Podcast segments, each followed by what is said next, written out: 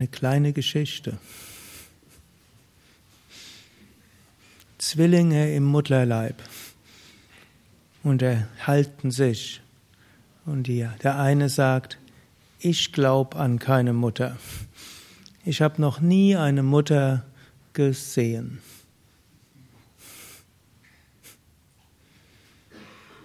Ende der Geschichte.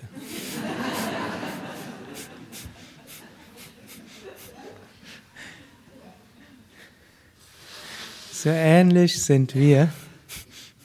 Wir sind im Schoß der göttlichen Mutter. Manchmal zweifeln wir, gibt sowas wie eine göttliche Mutter? Oder auch zwei Fische unterhalten sich, sagte einer. Ich glaube nicht an Wasser. Ich habe noch nie Wasser gesehen. Ich habe noch nie Wasser gespürt, noch nie Wasser gerochen. Es gibt kein Wasser. Hm? Woher soll ein Fisch wissen, dass es Wasser gibt? Hm? Er ist einfach im Wasser. Auf diese Weise. Wir sind in der göttlichen Mutter, auf einer physischen und geistigen Ebene sind wir Teil der göttlichen Mutter. Wir bekommen alles, was wir brauchen. Mit jedem Atemzug sind wir an der Nabelschnur der göttlichen Mutter. Mit jedem Essen, den wir essen, mit jedem Bissen, den wir essen, mit jedem Schluck Wasser, das wir trinken aber auch mit jedem Lächeln, das wir anderen schenken, von anderen geschenkt bekommen, mit jedem Fuß, den man auf den Boden setzen und mit jedem Gesäß, das auf dem Boden sitzt, sind wir verbunden mit der göttlichen Mutter. Und Durga als göttliche Mutter, leider jetzt keine Darstellung hier vorne, vielleicht wenn wir morgen ein Bild dort haben, vielleicht auch von Kali. Durga und Durga wird so dargestellt als reitend auf einem Tiger hm, mit lächelnd, Hand im Segen, rotem Gewand. Hm. Aber sie hat auch ein Schwert. Hm. Soll darstellen, sie beschützt uns, sie stellt uns aber auch Aufgaben. Und sie hilft uns auch durch Schwierigkeiten hindurchzugehen, aber weiß, wir müssen auch durch Schwierigkeiten hindurchgehen. So ähnlich wie auch wenn die Mutter weiß, Kind geht nicht gerne zur Schule, was muss Mutter machen? Kind sagen, du musst jetzt zur Schule. Hm?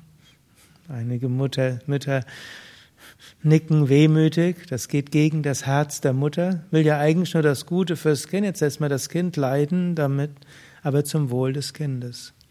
Und so können wir uns jederzeit an die göttliche Mutter wenden und um Hilfe bitten. Natürlich der zweite Aspekt der göttlichen Mutter, und das wird ja im Kundalini-Yoga ausgedrückt, und einige werden ja morgen und übermorgen intensiv noch intensiver Pranayama praktizieren. Gut, ihr habt jeden Morgen 6 Uhr. Man prakt wir praktizieren intensiv, um Shakti, die kosmische Energie, die göttlichen Mutter in uns zu aktivieren. Aber eigentlich ist sie es, die uns aktiviert, die uns dazu gebracht hat, hier in den Ashram zu gehen, um intensiv zu praktizieren, damit hm, Prana, spürbar ist. Und dabei geht man durch verschiedene Erfahrungen. Dann gibt es Durga-Erfahrungen, so die Gesegnetheit in der göttlichen Mutter. Es gibt Kali-Erfahrungen, Widerstandserfahrungen, Reinigungserfahrungen, wo wir hindurchgehen. Lakshmi-Erfahrungen, reine Freude und Liebe. Saraswati-Erfahrungen, Intuition und höheres Wissen. Aber manchmal müssen wir auch ein bisschen vehementer mit uns selbst sein. Geist sagt, will es bequem haben. Muss das sein? Bin doch hierher gekommen, um zu entspannen, zu regenerieren, was gegen Stress zu tun. Gut, und wenn eine Ferienwoche ist, kann das ja auch machen. Aber auch wenn der Ferienwochen ist, könnte sagen, ja, rumliegen kann ich auch woanders. Hm? Hier kann ich um 5 Uhr aufstehen. Um 6 Uhr intensiv Pranayama üben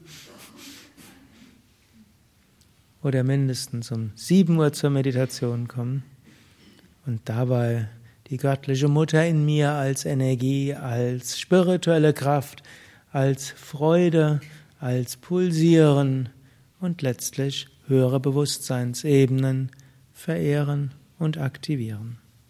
Hariam